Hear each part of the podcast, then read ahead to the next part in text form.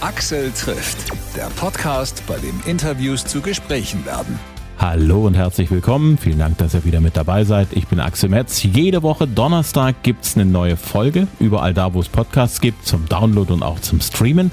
Diesmal spreche ich mit einem Musiker, der in der DDR angefangen hat, Musik zu machen, der mit seiner Band ein Album gemacht hat, das nicht nur für mich zum Soundtrack der Wende gehört und der seinen größten Hit in den 90ern hatte und seitdem konstant ein Album nach dem anderen veröffentlicht. Norbert Leisegang, der Kopf und der Sänger der Band Keimzeit. Schön, dass du da bist. Ihr habt ja gerade ein aktuelles Album am Start und ihr bastelt schon am nächsten. In der Tat, das ist allerdings äh, so wirklich Zukunftsmusik. Wir waren eine Woche in Röhrsdorf im Castle Studio und haben dort äh, ein Album aufgenommen für 2023. Da werden wir mit dem Akustikquintett äh, das nächste Album veröffentlichen und äh, das ist wie gesagt allerdings Zukunftsmusik. Von dem Tonstudio habe ich bis jetzt nur Gutes gehört. In der Tat, also ich kann es sehr empfehlen, das sind die Castle Studios in Röhrsdorf eine tolle äh, Crew vor Ort und die Möglichkeiten, um äh, als Band dort ein Album aufzunehmen, sind genial. Also es gibt von der Hammond-Orgel bis zum großen äh, Pianoflügel, äh, alles an Instrumentarium, was man sich wünschen kann. Die Lage ist offensichtlich auch eine, die einem als Musiker gut tut. Sehr zu empfehlen. Man kann dort äh, zwischen den Obstbäumen so auf den Hügel rausgehen oder Röhrsdorfer Grund unten äh, das Flüsslein, äh, das Bächlein hören oder rüber dann schauen zum äh, Elbsandsteingebirge und äh, es ist ähm, landschaftlich gesehen eine äh, Perle. Ist das so einer von den Punkten, nach denen ihr euch ein Tonstudio aussucht, wenn ihr was aufnehmen wollt? Na, der Urgrund, dass wir aus Belzig oder aus Brandenburg oder Berlin weggehen, ist, dass wir vor Ort natürlich un, also nicht konzentriert äh, zusammenkommen. Da hat jeder immer irgendwas ganz Besonderes zu tun, privat, wie man sich das vorstellen kann. Und so suchen wir uns eigentlich äh, für die Produktionen immer einen Ort aus, wo wir mindestens 200 Kilometer von zu Hause weg sind. Und ähm, unser Producer, also Produzent Jürgen Blocke, der wusste, dass es das Castle Studio in äh, Sachsen in äh, Röhrsdorf gibt. Und insofern ähm, war das für uns sehr, sehr naheliegend. Hm. Ist also wie eine Art, schon wie eine Art Ferienlager, oder? Also ihr ich meine, wenn man ein Tonstudio heute zu haben, auch so, wenn man an Sachen frickelt und bastelt, das ist ja nun alles nicht mehr so schlimm und wild, äh, wenn man was machen möchte. Aber man geht dann im Prinzip praktisch wie auf Arbeit und ist dann am Feierabend zu Hause. Das ist du dann mal für schon, die Woche weg, oder? Genau, du hast das schon äh, das genau getroffen. Ähm, in dem äh, Schloss kann man gleichzeitig, also wohnen wir und dort haben wir auch gleich gegessen. Leute vor Ort haben uns bekocht. Dann, ähm, also neben der Studiosache gibt's dann natürlich auch so eine Art Ferienlager-Leben. Man sitzt zusammen, man tauscht sich aus und insofern, das ist eine sehr, sehr, äh, ein sehr, sehr guter Ort, um zusammenzukommen zum einen und äh, sich zu fokussieren auf eine Arbeit. Euer aktuelles Album, kein Fiasko. Ich habe im Vorfeld auf von unserem Gespräch auf Amazon geguckt und habe festgestellt, wer kein Fiasko kauft, kauft auch sehr gern die letzte Runde von City. Na, wir haben mit City ganz viel zusammenarbeiten dürfen und äh, ja, wir haben natürlich mitbekommen, dass City äh, die letzte Runde, die letzte Konzertrunde spielt, was ich sehr bedauere, weil die Band könnte aus meiner Sicht äh, noch weiterspielen. Hm. Aber letztendlich äh, auch äh, Toni Kral und Fritz Puppel waren eine Zeit lang unsere Plattenfirma, also Insofern äh, wünsche ich City oder wünschen wir City für die letzte Runde viel Glück. Ich habe letztens mit Fritz Puppel gesprochen über genau das äh, letzte Album und auch über die letzte Tour. Und die haben ja nun 50 Jahre als Band auf dem Buckel. Bei euch ist es jetzt das 40. Jahr, das mhm. ansteht, als Keimzeit. Ja, das ist richtig. Also bei Keimzeit, äh, vielleicht zur Erklärung, gibt es das Mutterschiff, das ist jetzt 40 Jahre alt. Da hatten wir damals begonnen äh, mit einer Sechserformation. Da war noch Matthias Opitz an Keyboards dabei, Ole Sender an den Gitarren, an der, ähm, am Schlagzeug mein Bruder Roland und auch Ralf Benschuh war mit dabei am Saxophon und äh, das hat sich mit den Jahren natürlich verändert. Jetzt die Besetzung aktuell ist auch ein, ein Sextett, aber ähm, hat andere Musiker. Da ist äh, Lars Kutschke aus Dresden mit dabei, da ist am Schlagzeug Lynn Dittmann aus Erfurt mein Bruder Hartmus noch am, am Bass mit dabei. Denn Andreas Spatz-Sperling als Produzent auch des Albums Kein Fiasko ist an Keyboards. Und äh, wen habe ich vergessen? Ach, Sebastian Piskorsch äh, spielt dann kein Saxophon, sondern Flügelhorn. Also insofern äh, hat die Band schon einige Häutungen auch erlebt und äh, ist aktuell, wie ich finde, 2022 mit einem neuen Album ähm, da und äh, wird auch wahrgenommen und darüber freue ich mich sehr. Du hast das gerade so schön angesprochen. Die Band hat mehrere Häutungen hinter sich. Was ich ja faszinierend finde, wenn Bands dieses Alter überhaupt erreichen. Also 40 Jahre zu halten, sich irgendwo dem Kern der Band auch, auch treu zu bleiben bei aller Weiterentwicklung. Ähm, was hat euch bei Keimzeit dazu gebracht, so ein langes Leben der Band einzuhauchen? Na, da muss ich dazu sagen, ich finde es auch sehr, sehr beachtlich ähm, und ähm, bin mir aber darüber bewusst, dass es viel Glück war bei Keimzeit, denn äh, wir hätten auch den Laden hin und wieder auch schließen können. Also zum einen ist es dann immer wieder eine glückliche und äh, göttliche Fügung gewesen, äh, dass sich Musiker wieder fanden. Und zum anderen und nicht zuletzt ist es so, dass äh, auch im, und das Publikum immer wieder sich einstellte. Hätten wir keine Leute mehr, die zu unseren Konzerten kommen würden, äh, dann wäre die Musik natürlich auch für die Katz. Ne? Und insofern sind da ganz viele äh, sagen wir mal, Baustellen oder ganz viele Dinge notwendig, dass eine Band immer wieder auch zum Laufen und zum Weiterlaufen animiert wird. Und dass das dann immer wieder funktioniert hat, darüber staune ich selbst. Was ist so für dich der Kern? Wie sagt man das? So eine Band hat ja auch eine Seele. Eine, eine, irgendwie schon kollektiv, aber eine Band hat ja auch so ein individuelles Eigenleben als Organismus. Was macht für dich so den Kern von, von, von Keimzeit als Band aus? Das ist interessant, die Frage. Die äh, höre ich zum ersten Mal. Ich würde sagen, dass eigentlich die Chemie unter den äh, Musikern stimmen muss. Die Chemie auch mit Dirk Tscherner, mit dem Management muss funktionieren. Und dann weiterhin natürlich auch mit den Technikern, mit denen wir zusammenarbeiten. Und äh, wenn das funktioniert, ist da schon mal eine ganze Menge stimmig. Und am Ende würde ich sagen, äh, muss allerdings eine Musik, eine Kunst dabei rauskommen. Also eine Musik, die die Herzen unserer Zuhörer bewegt. Und äh, das ist dann wieder Gott gegeben, wie ich finde. Äh, wenn das sich einstellt, das kann man nicht erzwingen, dann kann man sich einfach nur freuen. Hm. Wenn man jung zur Musik kommt, hat man ja eine Menge Einflüsse. Man, man hat den Finger am Puls der Zeit. So meistens so in der Startphase, weiß also, was, was gut ist, weiß, was nicht gut ist. Wir haben uns das ja alle irgendwo als Spätteenager, als frühe Zwanziger eingebildet, wir wissen genau Bescheid.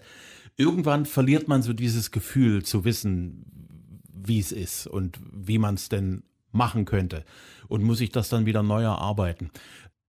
Wie habt ihr das hingekriegt, euch immer wieder sozusagen auch wieder einzunorden als Band? Wir hatten irgendwie nur gedacht, wir sind jetzt eine Band und äh, wollen auch, das war dann äh, in den 90ern, wollen äh, Platten aufnehmen.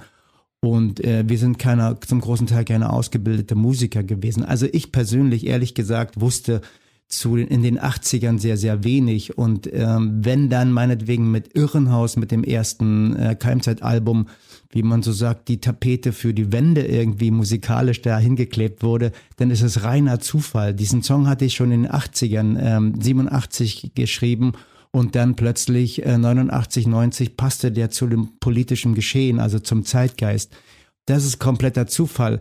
Ich merke eigentlich, jetzt mittlerweile bin ich äh, 61 Jahre alt und ähm, jetzt versuche ich, also jetzt kann ich bestimmte Sachen einordnen und weiß, dass eine Musik äh, zeitgeistmäßig zu schreiben gar nicht möglich ist. Also ich kann es nicht. Mhm. Also ich weiß immer mehr, je älter, je älter ich werde, äh, was ich alles nicht kann. Und insofern äh, ist mir eine Bewusstheit eigentlich mit den Jahren eher äh, beschieden als in den jungen Jahren. Mhm. Als du jung warst, wer hat dich inspiriert musikalisch? Welche Bands, welche Musiker waren das? Äh, gute Frage. Also als ich, äh, glaube 14 war, habe ich mich äh, für Jazzmusik äh, interessiert. Ich habe, äh, da gab es so von Amiga äh, die Jazzstandards von Duke Ellington bis Pete, Peterson, Oscar Peterson. Also ähm, diese Jazzmusik habe ich mir reingezogen damals. Dann kamen äh, verschiedene ähm, Popmusiken, also von ABBA. Heute darf man das sagen, aber damals war das schon beinahe peinlich, ABBA zu hören aber bis ähm, äh, Hard Rock, die Purple angehört. Und dann mehr und mehr hat mein Herz allerdings für äh, die Bluesmusik und für Musik von The Band damals äh, geschlagen, was dann äh, Neil Young war, was Eric Clapton war. Also und das hat sich dann noch, sagen wir mal, vervollkommnet mit ähm, osteuropäischer Folklore oder Zigeunermusik. Django Reiner zum Beispiel auch. Äh, Jazz, Swing, Zigeunermusik hat mich sehr, sehr interessiert dann Tom Waits und insofern habe ich eigentlich immer aus verschiedenen äh, Sch äh, Schubfächern mich bedient äh, beim eigenen Songwriting. Ich merke gerade, du hast mit 14 schon sehr äh, schwierige Sachen gehört. Ich war so mit 14 so gerade so, also ich habe mich damals so angefangen zu verabschieden von so den ganz einfachen und plakativen Rock- und Popnummern und habe dann so angefangen, so einen, einen, eigenen Geschmack zu entwickeln, aber so für, für gut, ich habe es dann auch irgendwann mit Jazz probiert, aber mir hat das dann noch ein bisschen gefehlt. Und ich muss dazu sagen, äh, ich habe ja was verschwiegen gerade. Ach so. Ich war ja auch äh, vor 14 schon, äh, sagen wir, Musik äh, äh, interessiert und da habe ich ganz, ganz viel Schlagermusik gehört. Also man erinnert sich möglicherweise noch an äh, Dieter Thomas Heck und die Schlagerparade und auch Disco mit Ilja Richter. Und solche Sachen habe ich mir da reingezogen und es war viel, viel Schlager und Unterhaltungsmusik. Also das wollte ich jetzt nicht so öffentlich sagen, aber das ist mir doch rausgerutscht, wo du sagst, dass man dann eigentlich erst äh, mit einfacher Musik beginnt. Ja. The Last Waltz, das muss ich jetzt gestehen, ich habe es damals auch äh, gesehen, Kino. Mhm. Der Film kam ja dann urplötzlich dann im, im Kino und ich war, glaube ich, auch noch etwas zu jung dafür, um das komplett zu verstehen. Ich habe nur gemerkt, irgendwie, das ist wichtig, der Film, und dann habe ich so zwischendurch dann ein bisschen den Faden verloren und ich habe den Film später geguckt und dann habe ich es verstanden, was da los war, was da passiert ist, warum das wichtig ist. Heutzutage, wo man das Internet zur Verfügung hat, ist es überhaupt kein Problem, die komplette Bedeutung dieses Konzertfilms zu verstehen. Hat dich damals der Film an sich fasziniert oder war dir da schon bewusst, dass da praktisch damals alles, was irgendwie was zu sagen hatte, in dem Bereich der Musik dort auf einer Bühne für ein Konzert versammelt war? Na, ich würde es jetzt nicht so hoch äh, auf den Gipfel stellen. Es war auf jeden Fall so angloamerikanische Popmusik und Folkmusik zum einen. Und äh, was mich damals so äh, fasziniert hatte und auch heute ist, dass äh, viele Künstler sich so zusammengefunden haben und auf einer Insel des Verständnisses und der Kommunikation Musik gemacht haben. Und dabei ist künstlerisch gesehen sind da richtig tolle Songs und ähm, Interpretationen entstanden. Und das äh, hat mich damals angezogen und das zieht mich auch heute an. Selbst wenn es auch heute Leute gibt, gibt ja verschiedene, auch im Jazz oder in der Unterhaltungsmusik, viele Leute, die sich dann für ein Festival zusammen äh, also fügen hm. und dann plötzlich entsteht was äh, Göttliches. Und insofern äh, feiere ich das immer wieder und applaudiere. Wann war für dich klar, Musik hören ist das eine, selber Musik machen, das ist was, was ich will und ich möchte gerne auch meine eigenen Texte schreiben. Das kam damit, dass ich äh, ganz, ganz schlecht im Fußball war. Also in einem Dorf, ich bin in einem kleinen Dorf in, in Brandenburg, Bad Belzig aufgewachsen, namens Lütte und dort habe ich dann natürlich auch gemaugt hinterm, äh, so auf so einem äh, Fußballplatz und da saß ich oft auf der Ersatzbank Oh, ein Kleiner wollte mit mir spielen oder keiner. Ich war einfach zu schlecht im Fußball und das hat mich genervt und dann habe ich irgendwann gesagt, na, dann muss ich mir was anderes suchen. Und meine Eltern nun wiederum oder im Haus Leisegang wurde immer musiziert. Äh, da lag es nahe, dann äh, irgendwann zu sagen, ich habe zu meinen Eltern gesagt, wie sieht's denn aus? Ich würde gerne Gitarre spielen. Und dann hat mein Vater gesagt, kenne ich einen Gitarrenlehrer, da kannst du ja mal hinfahren. Und dann bin ich nach Bad Belzig reingefahren, immer so sieben Kilometer mit dem Rad und habe mir äh, Gitarrenunterricht äh, zukommen lassen. Ab wann war das für dich genug, so dass du gesagt hast, so jetzt kann ich genug und äh, den Rest kriege ich selber dann im Lauf der Zeit hin? Äh, genug ist es nie. Also ich bin immer ein äh, mittelmäßiger bis schlechter Gitarrist äh, gewesen und bin es immer noch. Aber das hält mir die Tür offen, dass ich mich immer noch betätigen kann. Und jeder, der ein Instrument spielt, wird mir da recht geben, man ist da nie am Ende. Aber es ist so, dass ich äh, am Anfang mir so ein paar Akkorde und so äh, Grundlagen habe beibringen lassen. Dann war ich auf verschiedenen Workshops auch und dann äh, irgendwann habe ich gemerkt, ich gucke mir das weiterhin von den Gitarristen, die ich mag, auch bei Keimzeit spielend, Rudi Feuerbach zum Beispiel, Lars Kutschke. Ich gucke mir das einfach mal ab, was ich so brauche. Und mhm. dann wird's autodidaktisch, wenn du so willst. Die eigenen Songs Texte schreiben, hat dir das immer schon gelegen? Mit Worten umzugehen, Sätze zu bauen, dort einen schönen Text zu. Ja, Texten ist ein blödes Wort. Also eigentlich komponiert man ja einen Text auch, wenn man das so will, weil da wird ja praktisch jedes Wort kann wichtig sein im Gesamtzusammenhang. Hat das immer schon in dir drin gesteckt, so diese Begeisterung für, für Worte, für Rhythmen, für Sätze, für sprachliche Bilder? Also ganz ehrlich gesagt, ich bin da total blauäugig rangegangen, als ich dann eher mit 17 oder 18 begonnen hatte, erste Songs zu schreiben. Das heißt, ich habe äh, tolle Songs gekannt, wie zum Beispiel von The Band oder von äh, Neil Young oder von den Beatles auch. Und dann habe ich mir gedacht, äh, der ist ja gar nicht so schwierig. Da brauche ich ein paar Harmonien, dann brauche ich irgendwann einen Refrain und dann vielleicht noch eine Brücke so, dass es nicht ganz langweilig wird. Und dann kommt noch mal hinten ein Refrain ran und äh, ab geht die Post. Ne? Hm. Und dann äh, war das Anfängerglück. Dann hatte ich am Anfang ein paar Songs geschrieben, äh, die wir dann allerdings auch schon auf dem ersten Album Irrenhaus hatten, wie Irrenhaus oder äh, Flugzeuge ohne Räder. Und habe gemerkt, ey, das geht aber gut, ne? Und dann hatten die Leute, die zu uns auf den, zu den Konzerten oder Tanzveranstaltungen kamen, auch Bock dazu zu tanzen. Und dann habe ich Blut geleckt. Und dann habe ich allerdings erst gemerkt, äh, wie schwierig das ist, wenn man so zwei, drei Dinge gezündet hat, die irgendwie funktionieren denn daran weiterzumachen. Mhm. Ja, und dann musste ich mir natürlich auch ähm, das alles erstmal an, aneignen. In welcher Tonlage entwerfe ich einen Song? Wie ist es mit dem Text? Ne? Eigentlich, für mich sollte eigentlich ein Text immer nur klingen. Phonetisch sollte er toll sein. So wie, als wenn ich in Englisch singen würde. Allerdings mache ich das jetzt in Deutsch, weil es meine Muttersprache ist. Und dann habe ich gemerkt, dass äh, solche Songs wie Kling Klang zum Beispiel, ähm, völliger Schlager sind. Und äh, eigentlich mh, mm, für mich hatte der Text wenig Sinn. Und dann habe ich aber gemerkt, der klingt gut. Dann lasse ich den so. Und dann ist es immer wieder, wie ich finde, ähm, Zufall, dass bestimmte Texte, bestimmte Musik, also bestimmte äh, Kompositionen sich plötzlich ausbreiten und andere am Boden bleiben. Und insofern habe ich dann irgendwann gemerkt, äh, ich kann da nicht mehr aufhören. Hm. Was ich ja sehr schön finde, ist, dass du die Qualität von, von Texten ähnlich beurteilst, wie ich das mache. Ich mag es, einen Song tatsächlich einfach so als Gesamteindruck zu, zu hören, wo also der Text gar nicht so wichtig ist. Es gibt genügend Lieder, die ich praktisch nicht mitsingen kann, obwohl ich die schon seit 20 Jahren kenne. Was auch wirklich tatsächlich nichts macht, auf der, auf der gesamten Ebene einen Song zu hören.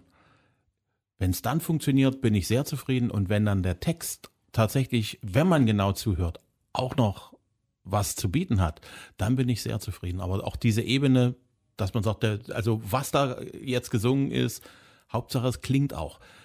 Das finde ich eine der größten Stärken bei der Musik, die ihr macht. Danke, aber äh, sonst gibt es ja eben auch Poesie, die Gedichte. Ne? Da muss der natürlich der Rhythmus und äh, die Lage und der Klang muss natürlich auch stimmen aber dann äh, legt man da richtig Wert auf den Text und äh, bei der Popmusik ähm, ist der Text, wie du gerade sagst, nicht unbedingt wichtig. Wenn er dann wichtig wird, ist es auch toll. Hm.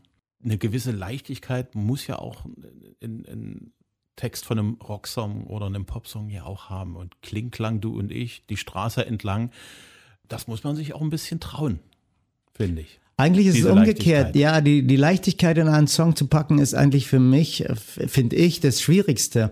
Am, am besten schreibt man ganz melancholische oder traurige Songs. Ne? Balladen äh, schreiben sich aus meiner Sicht wesentlich leichter. Und äh, das Leichte in einem Song kann man auch nicht an einem Reißbrett äh, produzieren, sondern äh, da muss man irgendwie eine bestimmte Stimmung auch erreichen und dann kann man loslegen. Hm. Wenn ich mal auf euer aktuelles Album gehe, äh, ich musste sehr schmunzeln bei Nummer 1, als du dem Spiegel von Schneewittchen, wie sagt man das, eine Standpauke gehalten hast. Genau, das ist der Schulmeister. Eine gehabt und er hat es versiebt. das ist der Schulmeister in mir. Naja, eigentlich habe ich so, äh, der Grundgedanke war, äh, wir wollen ja alle irgendwie toll sein. Ne? Mhm. Und als mhm. äh, Bandmitglieder oder zumindest als Künstler auch, wir wollen eigentlich äh, immer in, im oberen Regal eingeordnet werden und strengen uns extrem an. Und das hört man dann allerdings bei der, manchmal bei der Musik oder bei mir auch, wenn ich mich anstrenge. Und mhm. das ist irgendwie doof. Und dann kann ich irgendwie sagen, ich bleib mal bei meinem Kaliber und will jetzt nicht die Schönste sein oder der Schönste oder auch der Beste, sondern äh, bediene mein Feld und insofern äh, habe ich gedacht, das packe ich mal in einen äh, Song. Axel trifft Keimzeit. Das aktuelle Album Kein Fiasko gibt's überall, wo es Musik gibt, zum Kaufen und zum Download, zum Streamen. Keimzeit sind auf Tour am 18. Juni in Dresden Open Air in der Jungen Garde. Einen Tag später in Bad Lausig. Ende August spielen sie in Plauen und Torgau. Alle Infos zur Tour findet ihr auch auf keimzeit.de.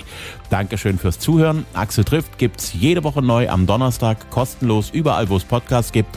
Bitte abonnieren, gerne auch bewerten auf eurem Podcast-Portal. Axel trifft findet ihr auch auf Facebook und Instagram. Bitte liken, gern auch kommentieren und empfehlt uns bitte weiter. Dankeschön fürs Hören. Bis zum nächsten Mal.